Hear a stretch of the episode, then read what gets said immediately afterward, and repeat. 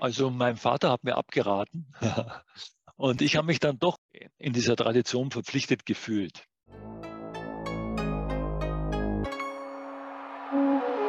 Macht wegzunehmen von denen, Macht. die da oben Das sind die. Mächtigen und sie könnten das tun und sie tun es aber nicht.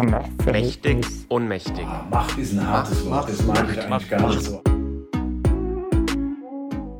Was ist eigentlich Macht und wo findet man sie? Klar, Politik ist Macht, Geld ist Macht, Wissen ist Macht. Aber mit Macht geht auch Unmacht einher. Und der begegnet man auch im Alltag häufiger, als man auf den ersten Blick denken würde. Ich bin Nadja vom Projekt Unmacht der Journalismus Masterclass 2023 an der Uni Passau. Gemeinsam mit euch beleuchten mein Mithost Lennart und ich hier jede Folge einen neuen Aspekt von Macht. Willkommen bei Übermacht. In unserer heutigen Folge sprechen wir über Dynamiken von Macht und Machtverlust. Zu Gast ist dafür Charlie. Sie wird mir von Aufstieg und Fall der Unternehmerfamilie Baumann erzählen. Hey Charlie. Hi. Schön, dass du da bist. Kannst du kurz in eigenen Worten erzählen, um was es bei eurem Thema genau geht? Ja, gerne. Also bei uns soll es heute um unternehmerische Macht gehen, genauer gesagt um ein Familienimperium und auch darum, wie schnell man Macht gewinnen, dann wieder verlieren und eventuell sogar wieder zurückgewinnen kann. Das klingt schon mal sehr spannend. Aufstieg. Die Geschichte der Familie Baumann gleicht einem Drama. So steigen die Fabrikbesitzer rasant auf, feiern als Weltmarktführer ihren Höhepunkt und scheitern letztendlich doch, auch an sich selbst. Wer waren die Baumanns? Was machte sie groß und schließlich insolvent? Die Baumanns sind Handwerker. Als Spengler gelangen sie in der Oberpfälzer Kleinstadt Amberg an ein Material, was ihnen Erfolg und Reichtum bringen wird. Emaille. Ein Werkstoff, der vor allem bei Kochgeschirr verwendet wird. Ein Werkstoff, der sich in jedem Haushalt wiederfindet. So produzieren die Baumanns ab 1872 erste Produkte. Von Teekannen über Salatschüsseln bis hin zu Nachttöpfen.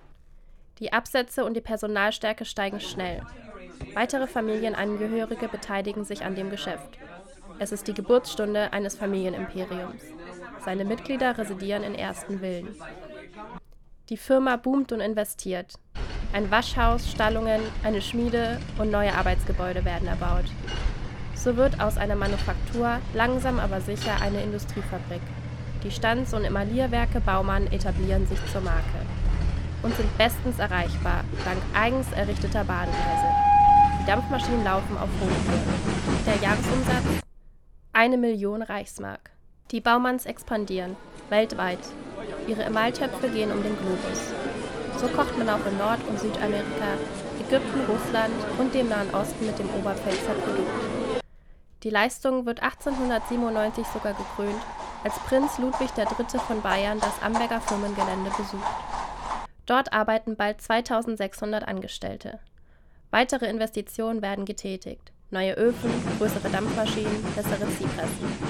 Moderne Villen, riesige Grundstücke und ein Verwaltungsgebäude werden errichtet. Über dem Atlantik entsteht auf amerikanischem Boden eine Niederlassung. The Baumanns can make it anywhere.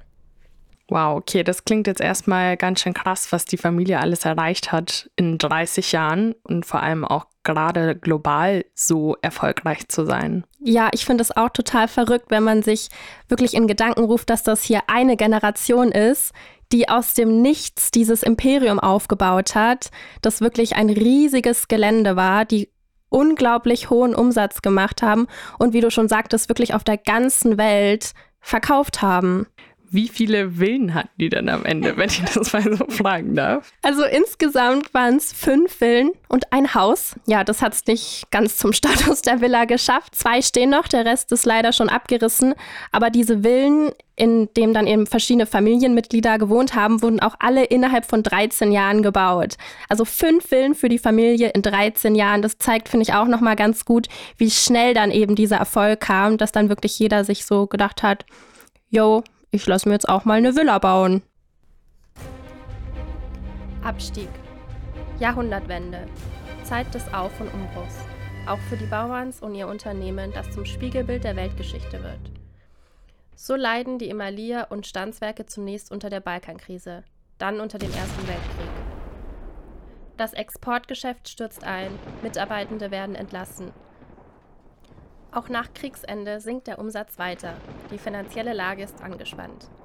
Die Firma bemüht sich um Einsparungen und Darlehen. Letzteres wird ihnen verwehrt. Die Nazis kommen an die Macht. Aus einzigen Handelspartnern im Ausland werden Feinde. Noch ehe der Zweite Weltkrieg ausbricht, herrschen bei den Baumann schon Streitigkeiten. Diesmal geht es um das Erbe. Die Firma wird zwangsversteigert, doch schon im gleichen Jahr zurückgekauft. Das Unternehmen bleibt eben doch eine Familienangelegenheit. Auch im Krieg laufen die Maschinen weiter, trotz schlechter Umsätze und ausbleibenden Löhnen. Im Mai 1945 kehrt der Frieden zurück. Nach Europa und damit auch nach Amberg. Doch die Baumanns haben erst noch ihre Kriegslasten zu begleichen. Die Schwere der Schuld ist mangels Dokumente schwer feststellbar.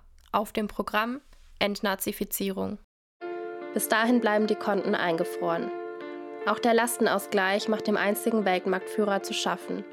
90 Prozent des Gewinns werden versteuert. Die Folgen sind gravierend. Die Firma ist marode, die technischen Anlagen veraltet. Es fehlt an allem, vor allem an Blech. Dennoch brennt der Unternehmergeist weiter. So installieren die Baumanns neue Gerätschaften. Personal wird eingestellt und streikt gelegentlich. Und was spricht der Markt? Neue Materialien beherrschen die Haushaltsbranche. Die Baumanns bleiben trotzdem bei ihrem geliebten Emaille. Nur in anderen Formen und Farben. Doch das reicht nicht. Neben Haushaltswaren nimmt das Unternehmen andere Branchen ins Visier. Nun laufen auch Straßenleitpfosten und Sanitärgeschirr übers Förderband. Erfolgsquote niedrig. Immer öfter ziehen rote statt schwarze Zahlen die Kassenbücher. Genau in dieser Zeit tritt der frisch gebackene Ingenieur Georg Baumann in die Firma ein. Er bleibt nicht lang und verlässt das Unternehmen 1984. Das einzige Flaggschiff, die Stanz- und Emaillierwerke Baumann, sinkt. Nur zwei Jahre später geht es mit dem Konkurs endgültig zugrunde. Nur ein Jahr später sind alle Fabrikgebäude abgerissen. Nichts scheint geblieben vom einzigen Weltmarktführer und größten Industriebetrieb der Oberpfalz. Okay, das klang jetzt auch erstmal ziemlich spannend und war ja auch ein großer Zeitabschnitt, in der die Familie auch einen heftigen Abstieg hinter sich hatte, die oder das Unternehmen. Und sie haben es also auch zuerst in anderen Branchen dann versucht. Genau, also das waren jetzt insgesamt ungefähr 80 Jahre, von denen wir reden. Und unter anderem haben sie es auch in der Automobilbranche versucht, als sie dann eben aufkam. Aber das Problem war einfach das Material Emaille. Also es gab Alternativen, die viel, viel günstiger waren und dann hat man einfach keine Chancen auf dem Markt. Das finde ich auch ziemlich spannend, dass man das vielleicht gar nicht so berücksichtigt hat und dass in diesen neuen Möglichkeiten, die auch gekommen sind, manche Materialien einfach ja nicht gebraucht wurden. Aber wo lag denn bei dem Ganzen wirklich der große Fehler? Oh, ich glaube, das ist richtig schwierig zu sagen, wo ein großer Fehler liegt, aber ja, die Konkurrenz hat auf jeden Fall eine große Rolle gespielt. Ich glaube, sie haben vielleicht auch ein bisschen unterschätzt, wie sehr sich die Welt so schnell verändern kann. Also, dass man dann vielleicht früher auf andere Produkte umsteigen muss. Dazu kam dann natürlich noch sowohl der Erste als auch der Zweite Weltkrieg, die Materialknappheit und dass es ein Familienunternehmen war, ist, glaube ich, auch nicht immer einfach. Also hast du Geschwister? Ja. Kannst du dir vorstellen, mit deinen Geschwistern ein Unternehmen zu gründen, ohne dass es Streitigkeiten gibt? Ich glaube, ich habe eine, da würde, eine Schwester, da würde es vielleicht gehen, aber wenn ich ganz ehrlich bin, ich kann es mir nicht wirklich vorstellen. Also am Anfang waren das ja drei Brüder, die die Firma geführt haben. Und später wurden das die Kinder und dann deren Kinder, also irgendwann waren es dann Cousins. Und das ist eben nicht einfach, wenn sich die Verantwortung auf so viele Menschen verteilt, die dann auch noch gleichzeitig verwandt sind und wahrscheinlich außerhalb der Firma auch noch auf jeder Familienfeier miteinander Zeit verbringen, aber dann in der Firma sich eben abstimmen müssen. Also keiner konnte alleine eine Entscheidung treffen. Immer mussten alle zustimmen. Und ich glaube, das erklärt auch ganz gut, warum es eben die Firma nicht geschafft hat, früh genug auf ein anderes Produkt umzusteigen, eben weil nicht einer gesagt hat, hey, wir machen jetzt das oder das, sondern weil alle immer zustimmen mussten. Plus dann gab es ja auch noch immer Erbstreitigkeiten, wer kriegt denn jetzt welchen Anteil. Ich glaube, das war vorprogrammiert, dass es dann zu Streitereien kommt. Wobei es ja eigentlich auch immer wieder große Familienunternehmen gibt, die das schaffen, oder? Ja, total. Also wie gesagt, ich glaube, es war eher eine Kombination aus mehreren Faktoren. Einmal dieses Familienimperium, dann die Zeit, also die Weltkriege dass man da irgendwie eine Firma gut durchführt, ist, glaube ich, auch nicht einfach. Und dann ist einfach der Werkstoff Emaille aus der Mode gekommen. Es gab einfach bessere Alternativen oder besonders günstigere Alternativen und das setzt sich dann natürlich durch. Neue Firma. Diese Geschichte lässt sich auf der Webseite der Gebrüder Baumann nachlesen, die der Ingenieur und Urenkel des Unternehmensgründers verfasst hat. Georg Baumann war in vierter Generation in das Familienunternehmen eingestiegen und hatte es nach nur zwei Jahren wieder verlassen. Also mein Vater hat mir abgeraten und ich habe mich dann doch in dieser Tradition verpflichtet gefühlt. Nach seinem Ausstieg lässt sich der junge Ingenieur nicht vom familiären Machtverlust beirren. Im Gegenteil. Georg sieht den Konkurs der Baumannwerke als Motivation. Er möchte beweisen, dass er für den Untergang nicht verantwortlich ist. Ja, dass er es besser kann. Also ich würde sagen, es war keine bewusste Entscheidung, aber ich habe das nie in Frage gestellt. Es war für mich mhm. sonnenklar, dass ich mich selbstständig mache. Noch im Jahr seines Austritts gründet der junge Unternehmer das Ingenieurbüro Baumann.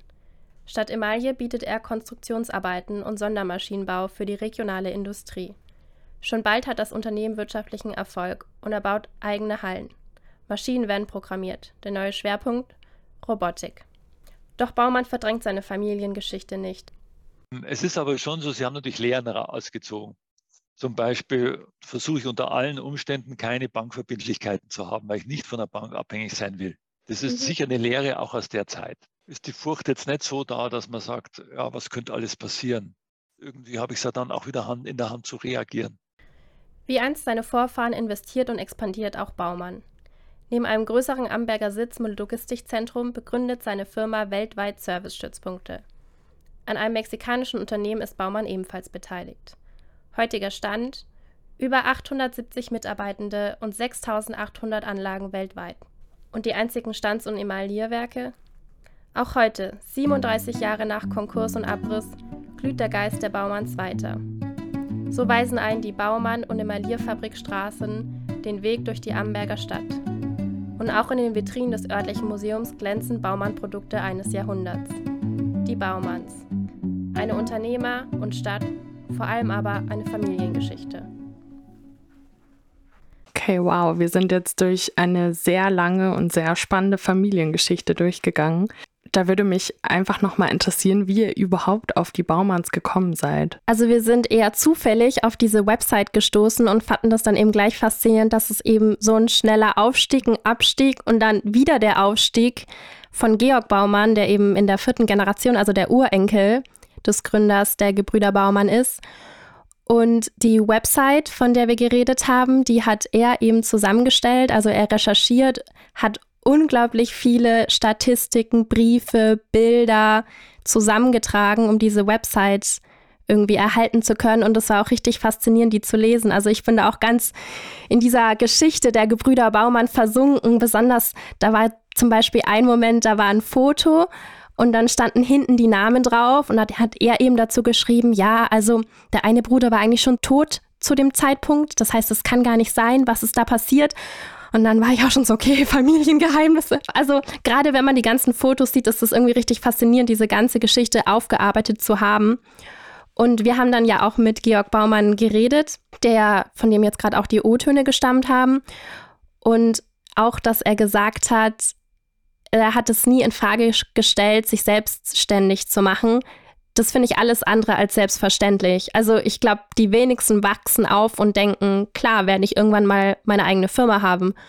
Und er ist ja schon in dieser Zeit aufgewachsen wo dieses Imperium, sage ich mal, am Wanken war. Aber trotzdem irgendwie mit diesem Gedanken aufzuwachsen, fand ich auch faszinierend. Das kann ich sehr gut nachvollziehen. Also ich bin so auch nicht aufgewachsen und äh, ich finde das sehr spannend, dass das so einen Einfluss haben kann, in was für Strukturen, was für Berufe deine Eltern ausüben und wie sehr dich das dann in deinem eigenen Leben halt beeinflusst und deiner Berufswahl auch. Dazu auch nochmal zu Georg selber. Wie nimmt er denn so seine Machtposition wahr in der Firma?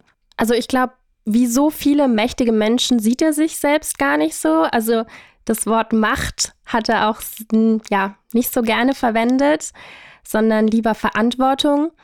Und er ist sogar so weit gegangen, dass er meinte, es ist manchmal eher eine Ohnmacht, die Verantwortung zu haben und eine Firma zu führen, weil man quasi doch abhängig ist, auf der einen Seite eben von Kunden oder Kundinnen, die dann irgendwie was von einem wollen. Man hat ein Versprechen ihnen gegenüber, was man einhalten muss. Und auf der anderen Seite hat man die Verantwortung für Mitarbeitende. Also der hat es eher wirklich nicht als Macht, sondern eher als etwas Einschränkendes wahrgenommen.